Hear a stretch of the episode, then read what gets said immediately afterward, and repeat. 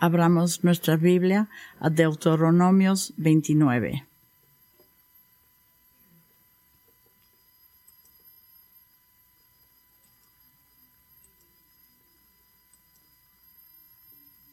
Estaré leyendo del 1 al 29.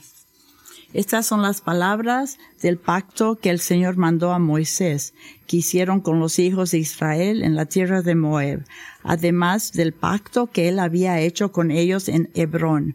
Y convocó Moisés a todo Israel y les dijo, habéis visto todo lo que el Señor hizo delante de vuestros ojos en la tierra del Egipto de Faraón, a todos sus siervos y a todas sus tierras, los grandes pruebas que vieron vuestros ojos, aquellas grandes señales y maravillas. Pero hasta el día, pero es el día de hoy, el Señor no os ha dado corazones para entender ni ojos para ver. Yo, yo os he conducido durante 40 años en el desierto. No se ha gastado los vestidos sobre vosotros y no se ha gastado las sandalias en vuestros pies. No habéis comido pan ni habéis bebido vino sin sidra. Para que sepáis que yo soy el Dios vuestro, el Señor vuestro Dios cuando llegasteis a ese lugar, Seón, rey de Hezbón, y Og, rey de Basón, salieron a nuestro encuentro para pelear con nosotros para los um, y tomaron su, uh, y tomamos sus tierras y los damos de herencia a los rebanitas, a los gaditas y a la media tribu de monazas. Guardad pues las palabras de este pacto y ponedlas en práctica para que propos todo lo que hagáis. Hoy estad todos vosotros en presencia del Señor vuestro Dios, uh, vuestros jefes, vuestras tribus, vuestros ancianos, vuestros oficiales, todos los hombres de Israel, vuestros pequeños, vuestras mujeres y los forasteros que están dentro de sus campamentos, desde el leñador hasta que, el, que saca agua, para que entiendes, entiendes en el pacto con el para que entres en el pacto con el Señor y en su uh, juramento el Señor Dios hace hoy contigo, a fin de establecerte hoy como su pueblo, que Él sea tu Dios, tal como te lo ha hecho y como lo juró a sus padres, Abraham, Isaac y Jacob. Y no haga solo con vosotros estos pactos y este juramento, sino también con los que están hoy aquí con nosotros en la presencia del Señor nuestro Dios y con los que no están aquí en, la, en su presencia. Pues vosotros sabéis cómo habitamos en la tierra. No están no están hoy aquí con nosotros, pues vosotros sabéis cómo habéis en la tierra de Egipto y cómo pasamos de medio de las naciones por las cuales habéis pasado.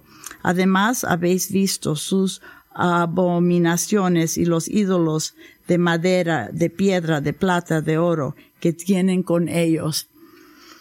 No hay, no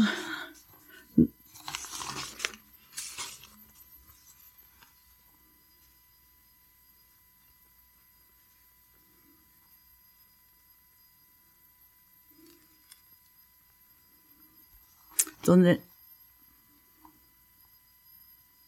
Gamora y Adam y de que el Señor destruyó en su ira y en su furor.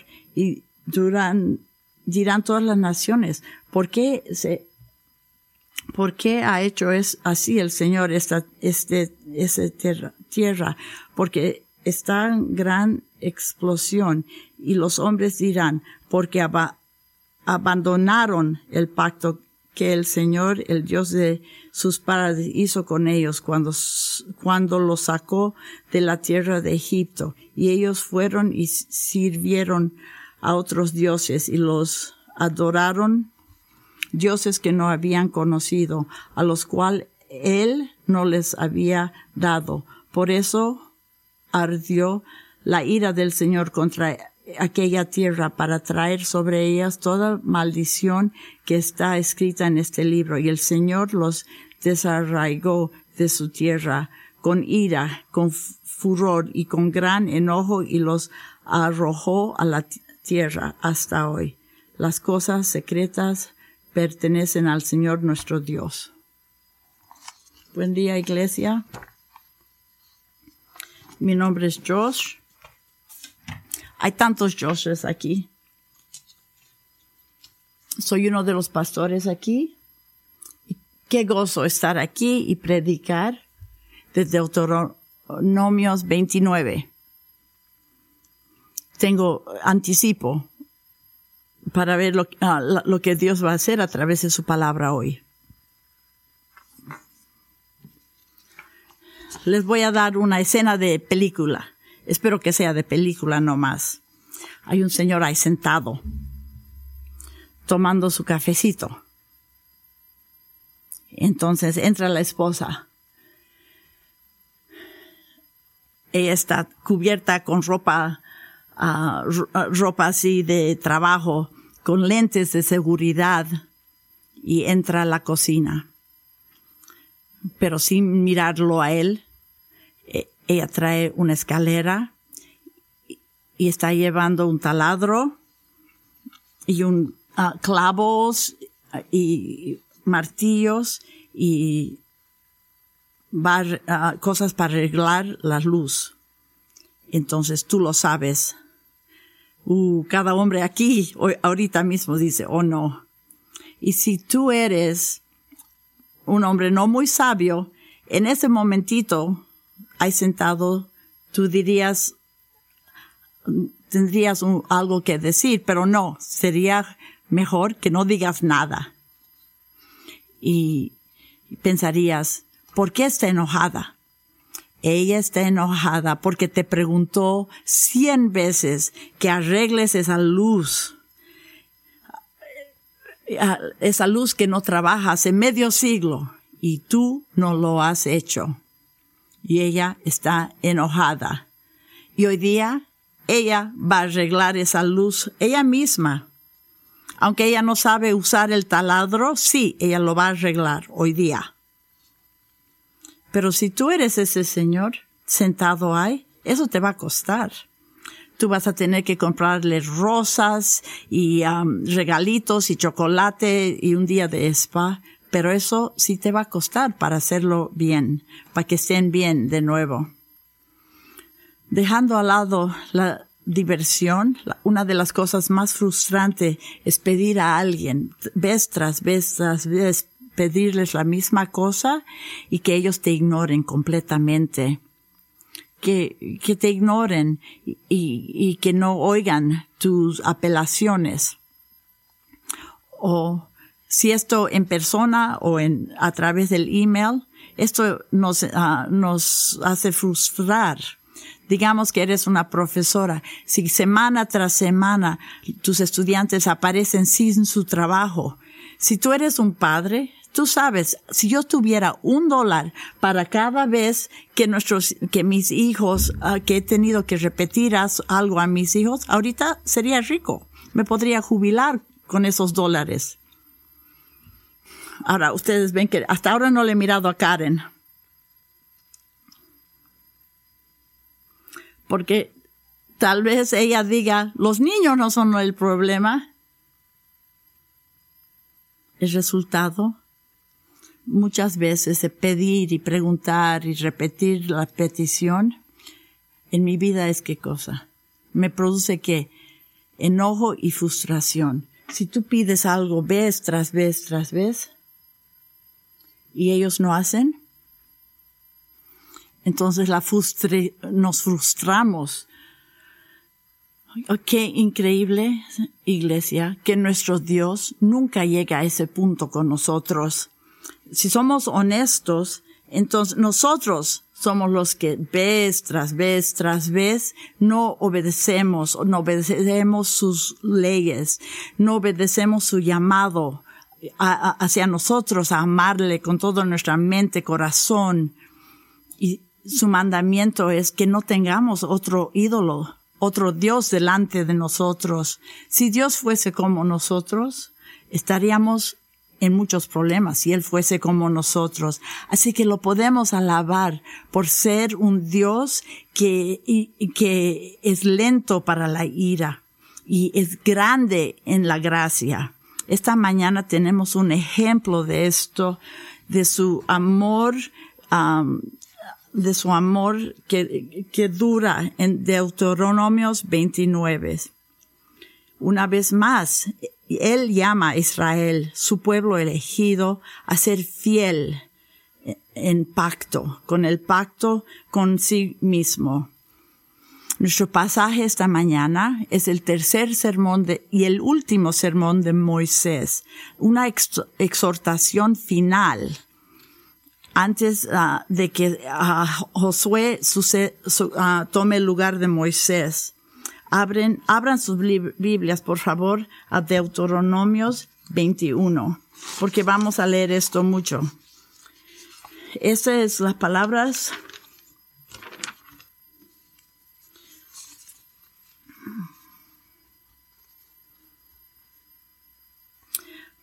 Estas son las palabras del pacto que el Señor mandó a Moisés. Ah, el pacto que él había hecho con ellos en Hebrón.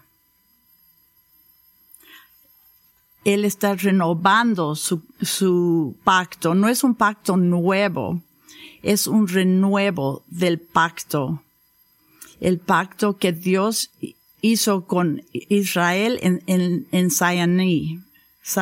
en Hebrón se fueron de Egipto y llegaron a, a, Sayaní y estaban acampados delante de la montaña. Y Moisés subió a la montaña y, y, y habló ahí con Dios. Y ahí Dios estableció su pacto con la gente de Dios en Éxodo 19, 5 y 6.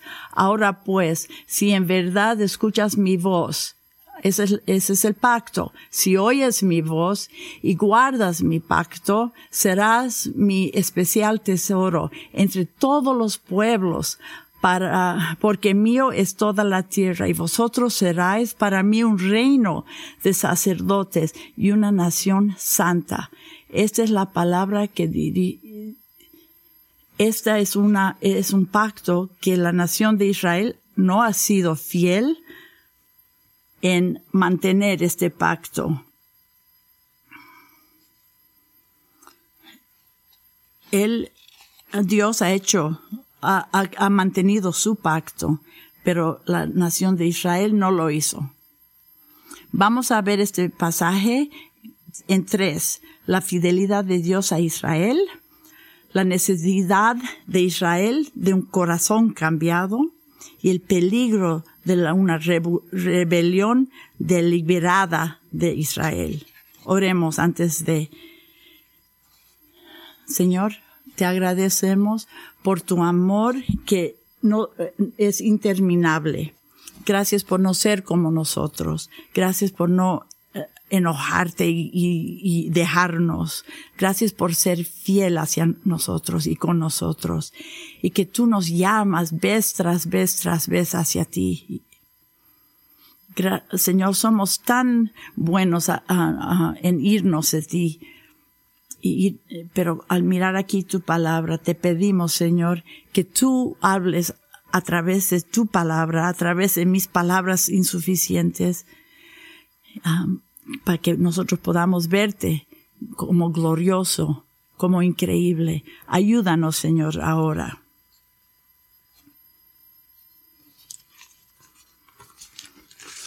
Israel era la gente escogida de Dios, pero muy lamentablemente Israel era un pueblo muy ah, infiel. Eran infiel en Dios, en su inmoralidad sexual, como opresión a la gente, como deshonraban a sus padres, como adoraban a ídolos y fueron infieles a su Dios y al pacto que Dios hizo con ellos. Sin embargo, Dios siempre ha sido sumamente fiel con ellos.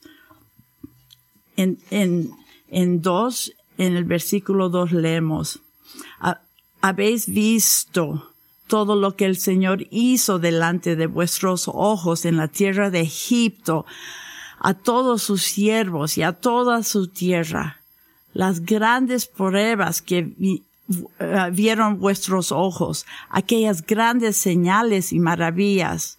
Y después empieza a hablar de una lista de todas las cosas que Dios hizo por ese pueblo.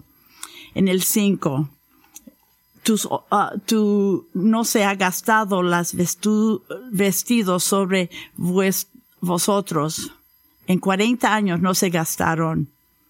Qué cuidado Dios les ha dado qué fidelidad. Y, y no se gastaron las sandalias de vuestros pies. ¿Cuántos, cuántas millas han caminado con esas sandalias y seguían? El seis, no habéis comido pan, ni habéis bebido vino, ni sidra. ¿Por qué? Porque el Señor te suplió mana y te dio, te dio suficiente. Dios les suplió todo.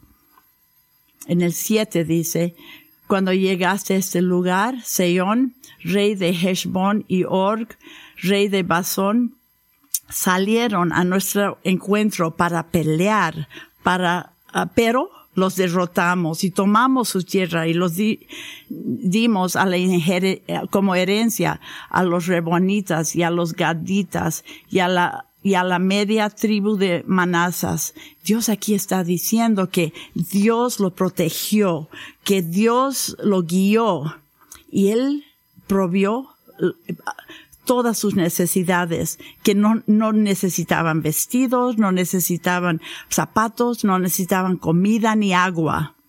Y cuando naciones con, ah, con ah, ejércitos más poderosos que Israel, Dios les hizo tomar la victoria. En el 9 dice, guardad pues, pues, la palabra de este pacto y ponedlas en práctica. Pues entonces Israel, para que, aquí dice en la 9, para que ah, prosperes en todo lo que hagas. Guarda pues las palabras de este pacto.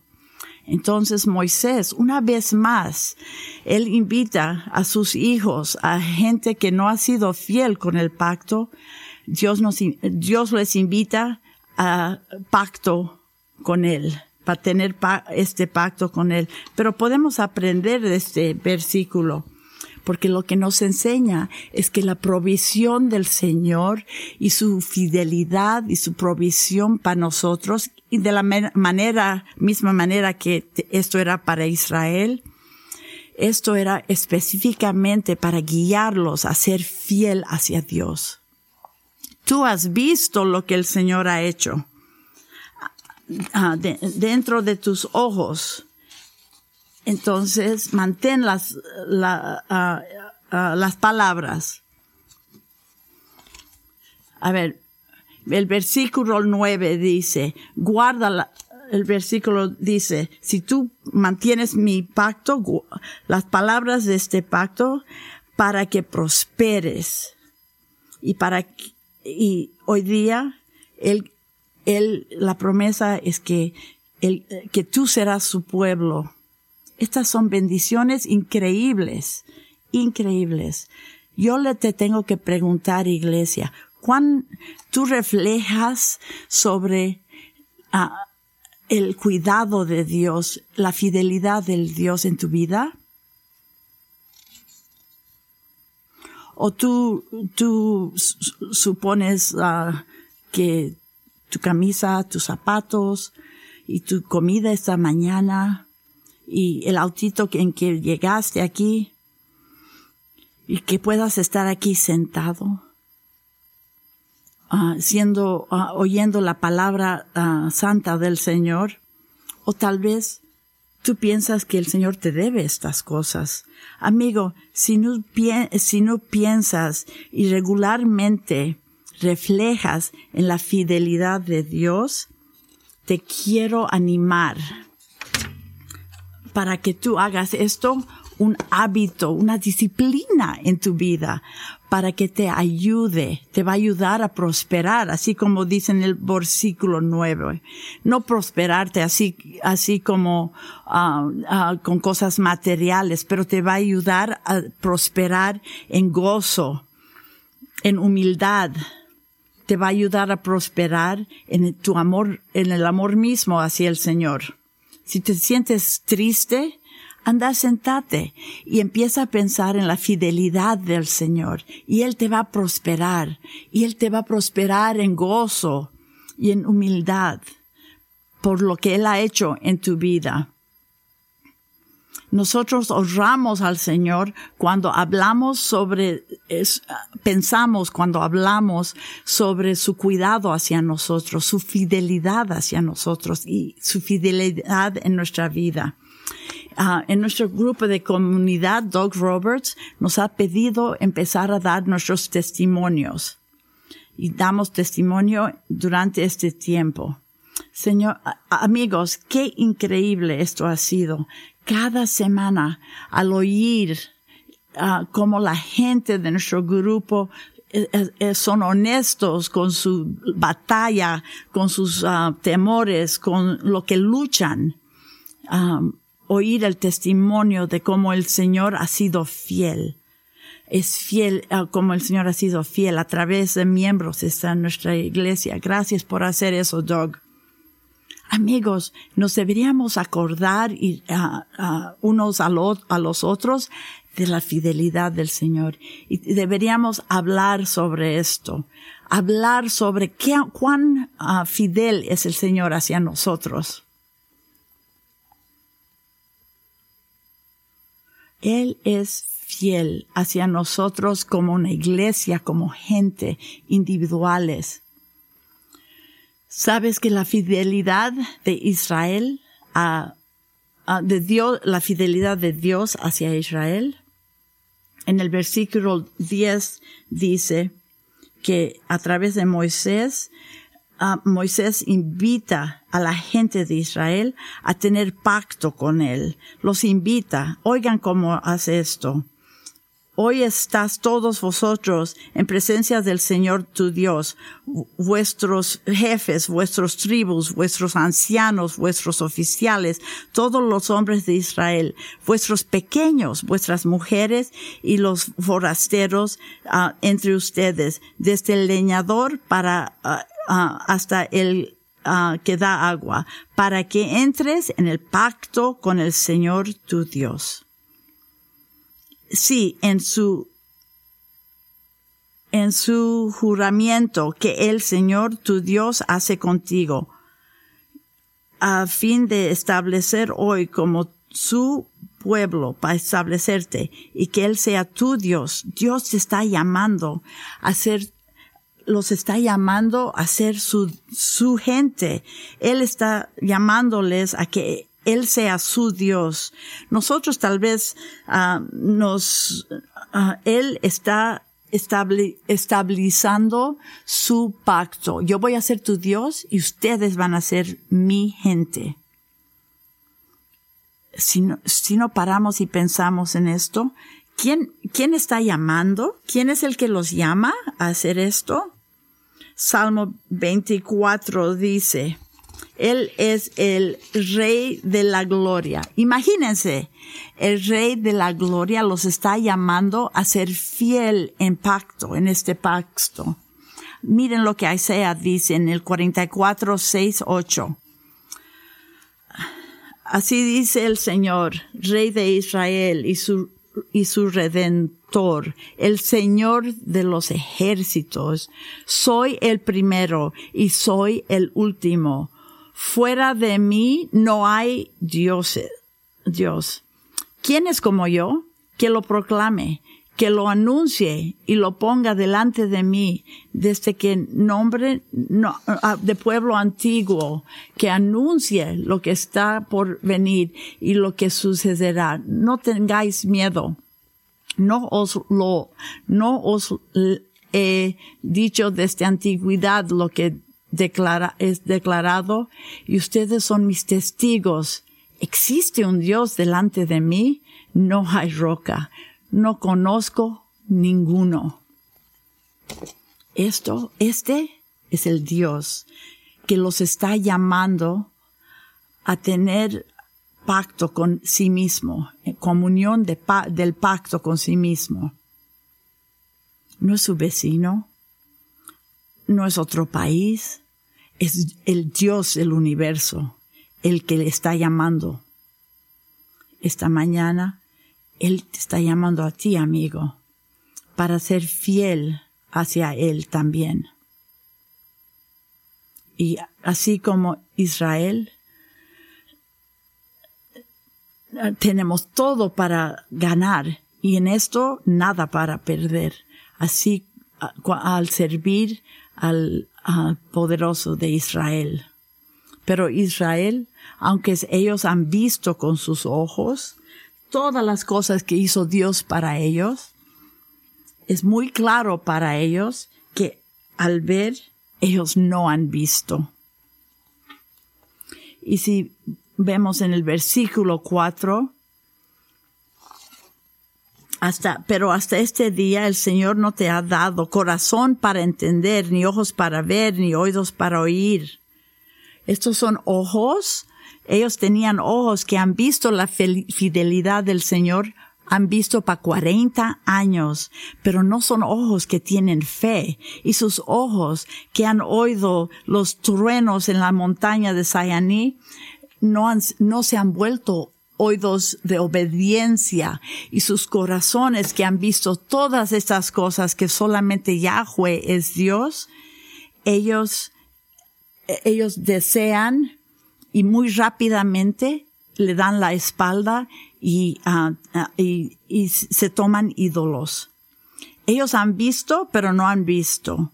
Ellos, a ver, ¿qué han visto? Han visto el, mar partirse, han visto mana del cielo, han visto agua brotar de la roca, vieron ropa que no se desgasta. Pero ¿qué es lo que no han visto? Ellos deberían haber dicho, Dios ha hecho esto y esto les debería haberlos hecho arrepentirse y a obedecer los estatutos del Señor y la verdad y las verdades del pacto. Pero lo que no han visto, no han visto con los ojos de su corazón. No han visto que Dios es precioso y es supremamente uh, de valor y es, es, uh, se lo, es más Ah, no lo han visto como lo más alto, como su tesoro. Han visto sus obras, pero los ojos de, de su corazón no han visto las obras. Y Moisés dice que la meta de, de, esta, de este pacto es que, la gente uh, con sus ojos y con sus oídos uh, vean que ellos son sus, su hijo de Dios, los hijos de Dios. No hay nada más importante que esta relación que Moisés está llamando al pueblo de Israel. No hay nada más importante. Al ver, sus ojos no vieron con, con los ojos de su corazón. Ahorita puedo oír a algunos, a de alguna gente el versículo 4 dice, el Señor no les ha dado un corazón para entender, es el Señor que no les ha dado los ojos para ver. Entonces, y si el Señor hizo esto, entonces ¿cómo vamos a tener, eh, cómo el pueblo de Israel va a ser responsable? Si es el Señor que no les ha dejado entender. Claro, entonces ellos no deberían tener ah, la responsabilidad de esto. Yo les aseguro que no. Es la, es, es, uh, es la culpa del Señor que ellos no podían ver, que ellos no podían oír, que ellos no podían entender en sus corazones. Absolutamente no. sus ojos que no veían y sus ojos que no oían y sus corazones que no entendían era su propia rebelión y ah, desobediencia hacia el Señor. Oigan a Romanos 10, 21. y de Israel. Esto es lo que Moisés dice en Romanos. Pero en cuanto a Israel dice, todo el día he extendido mi mano a un pueblo desobediente y rebelde rebelde. Amigos, si ellos ah, querían con todo su corazón ver al Señor como supremo y con mucho valor, si ellos hubieran arrepentido de su, ah, ah, de su pecado, arrepentido y hubieran querido ver a Dios, Dios les hubiera dado ojos para ver y corazones para eh, entender y oídos para oír pero no era posible porque ellos tenían rebelión y eran desobedientes. ¿Ves el corazón que entiende? Y los ojos que ven a Dios por cuán, quién es. Solo esto pasa a través de algo supernatural, es un don supernatural de Dios. Es, es igual para Israel como es para nosotros hoy día. Esto solo pasa porque es un don supernatural de Dios. Es un don. Israel necesitaba este don, este don que, para cambiar su corazón, para que ellos puedan ver a Dios como su tesoro más grande. Hermanos, hermanas, si, si, ah, espero que se, se den cuenta, aquí ustedes y yo mismo estamos bendecidos sin, ah, increíblemente si no fuese por la mano del Señor y la intervención en nuestros corazones del Señor, no seríamos diferentes a estos. Eh, tenemos corazones rebeldes, contrarios, y no podríamos ver al Señor como algo valoroso, sumamente valoroso como nuestro mayor tesoro. Gracias al Señor que tú y yo somos, estamos bajo de un nuevo pacto Estamos parte del nuevo pacto que Dios promete, que Él va a perdonar nuestros pecados y Él va a restaurar nuestra comunión con el Señor y va a restaurar nuestros corazones. Jesús es el, el, el que nos, el mediador. Él fue a la cruz. Él obedeció todos los mandamientos perfectamente. Fue el único que obedeció perfectamente. Es el único que podía obedecer. Y él hizo esto por ti y por mí. Él hizo lo que Israel no podía hacer. Y él, hizo esto por nosotros. Y en esa cruz su sangre inocente fue derramada por tus pecados y por mis pecados. Y esa sangre estableció un nuevo pecado, un nuevo pacto y e, esa oveja que fue ah, ah, ah, derrotada, Él tomó nuestra culpa y los puso, eh, e, e, él, la tomó. Él, la tomó en su inocencia, en su perfect, en, sus obras perfectas. Y ahí es donde fue conquistado el pecado.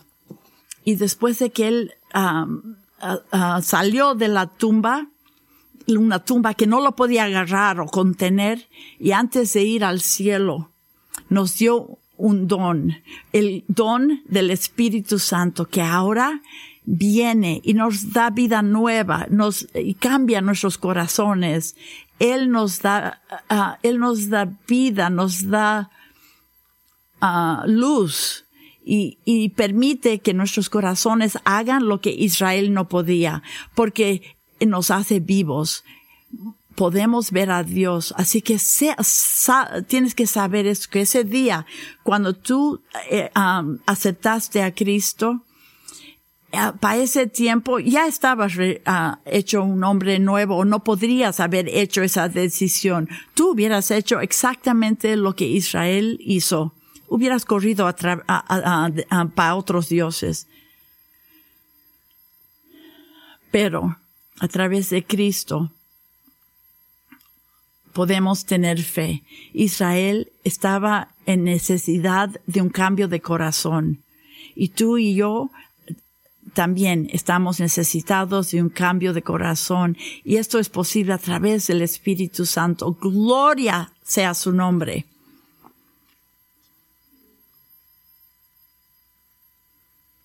Cuando escribí este mensaje, pensé y, sentí que había un grupo aquí esta mañana que no se sienten dignos del amor de Dios. Tal vez se sienten que son muy jóvenes, muy pecadores, o, son un desastre, o de alguna manera que no son dignos del amor de Dios, o que de alguna manera están alejados y muy lejos de Dios. Este mensaje evangélico de Jesús, que Él murió en la cruz por usted, este mensaje que tal vez no, tú no lo puedes confiar cuando ves a la persona a tu lado, tú crees que eh, ese mensaje es para ellos, pero para ti no, porque tu vida es un desastre. Yo quiero decirte que tú, lo que tú sientes y lo que tú piensas, eso no es verdad. Así como el pacto ah, de Israel fue para todos, leamos el 10 hasta el 15. Dice, Hoy estáis todos vosotros en presencia del Señor, vuestro Dios, vuestros jefes, vuestros tribus, vuestros ancianos, vuestros oficiales, todos los hombres de Israel, el que, el que, ah, ah, el forastero, el, el leñador y el que sacaba agua, todos, todos están bienvenidos bajo la cruz de Cristo en Juan 3, 16 ah, dice, Dios amó tanto al mundo que, ah, ah, que, dio a su Hijo unigénito para todo aquel que crea en Él. No, quiero decirte que no importa tu edad, dónde estás, qué has, cómo has fallado, pero si tú das la vuelta y dices, le pides al Señor que te ayude, que te perdone tus pecados y que te ayude a vivir una vida en Él, tú te vas a volver, Él, te, él se va a volver tu Dios y tú te vas a volver su hijo. No esperes más. Él está ahí, Él está ahí con brazos abiertos. Tú siempre eres bienvenido.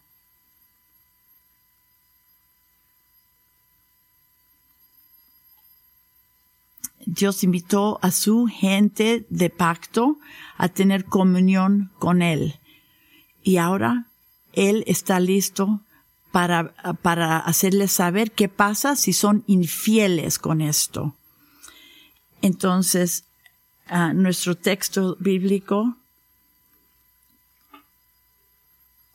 habla sobre no tener ídolos renunciar todos los ídolos y ser exclusivamente leales a un Dios, que son los diez, ah, en los diez mandamientos es el uno y el dos, los dos.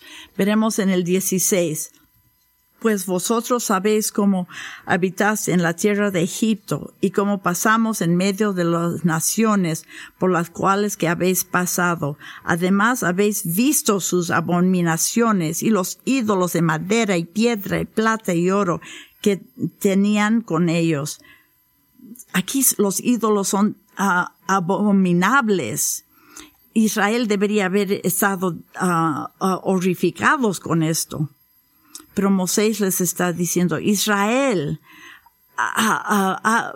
no seas atraído a estas cosas que son abominaciones, no, no abraces esas cosas. Yahweh es un Dios celoso. No hay otros dioses. No puedes sobrevivir con otros dioses delante de él y no, y vivir la idolatría es una de esas eh, cosas que tenemos que realmente prestar mucha atención. Cuando leamos, cuando oímos eh, la prédica de, la, de esto, uh, tener ídolos es, es cosa de la vida o la muerte. La idolatría muchas veces nos parece algo que no, no es muy uh,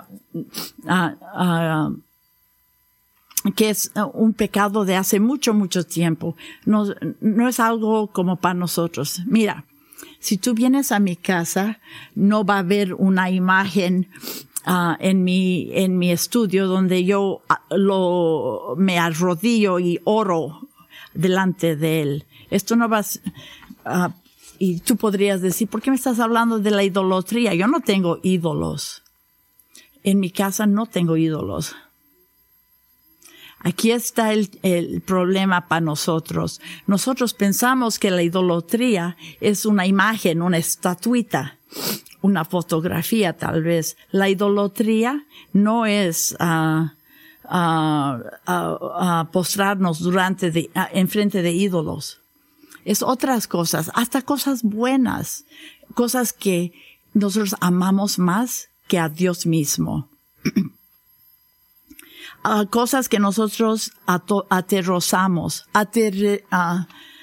cosas que nosotros amamos más. Puede ser tu bebé, puede ser tu trabajo, puede ser tu ah, salud, tu privacidad, uh, tu esposo, ah, puede ser tu teléfono. Estas son cosas cosas que nosotros corremos hacia estas cosas para vida, para, para sostenernos, cosas que nos dan mucha alegría. Los ídolos, amigos, no es algo de hace generaciones, algo antiguo. Entonces, cuando tú oigas en la palabra de Dios idolatría, no pienses, ah, oh, estatua y, ah, y postrarte delante de ella. Tú tienes que pensar, algo en mi corazón que quiere tomar el tesoro de Cristo y arrancármelo.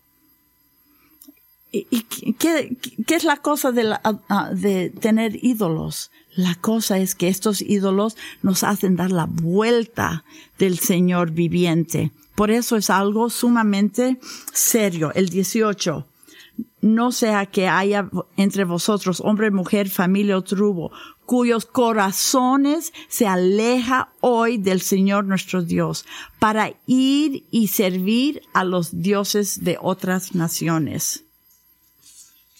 Es lo que hace el ídolo, nos hace dar la vuelta, nos, nos, nos da la vuelta, hace que nuestros corazones dé la vuelta, dé la espalda hacia el Dios viviente. También hay otro peligro de la idolatría. Nos da un, un uh, nos hace sentir como si somos del Señor, pero estamos uh, resistiéndole al Señor. Una, una, aquí está. Yo voy a estar bien aunque camine en... Eh, oh, esto es tan importante y no lo encuentro en la Biblia, lo siento. Es el, único, el Dios único te está llamando a ser su gente, a desechar a toda clase de ídolo. No te, no te pongas um, rebelde en tu corazón. Esto es para, uh, esto es no tener a Dios como lo primero en tu corazón, como uh, tú, tú, no vas a estar bien, tú no vas a estar uh, salvo con esto. El resto de este capítulo hace esto. Si tú estás rebelde en tu corazón uh, contra Israel, escogiendo a qué Dios vas a servir y no servir al Dios que te está llamando al pacto, al pacto y ser fiel a este pacto. El, 19b te dice esto. Ah, mm, tendrás paz aunque, ah, ah, al fin de destruirá la tierra regada junto con lo seco. Entonces, uh, tú vas a estar uh, con este ídolo silenciosamente en la compañía de la gente que es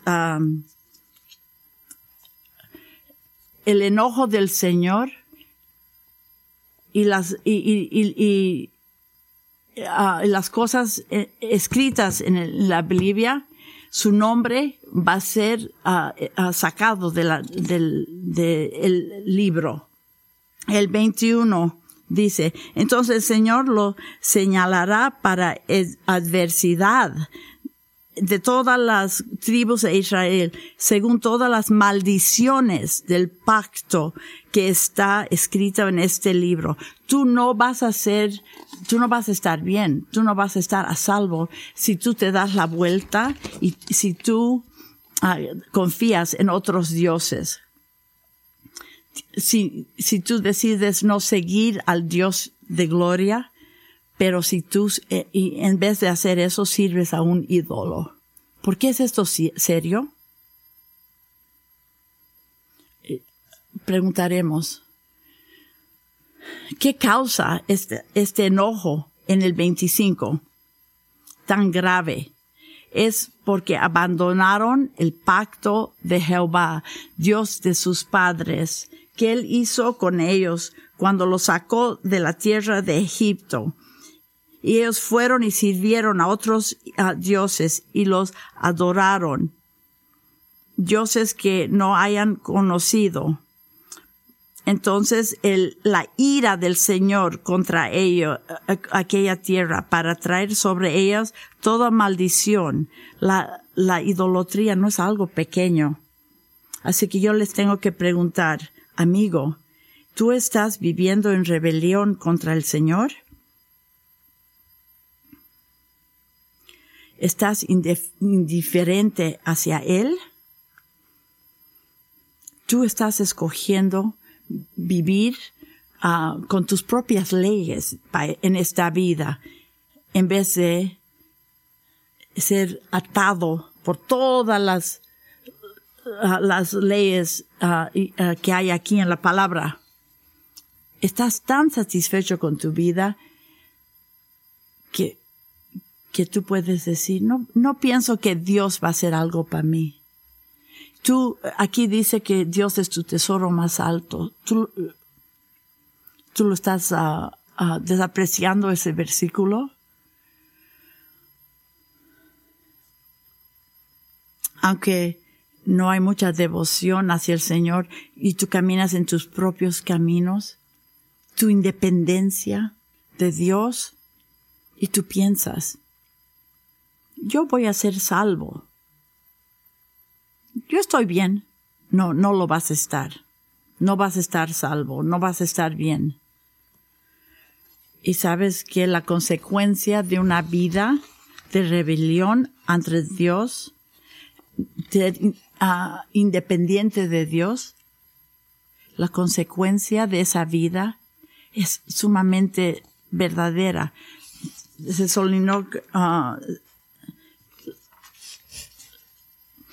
la, con, la ira del Señor contra los que no conocen al Señor es el pecado, es, es el castigo de, el castigo eternal fuera de la gloria de Dios.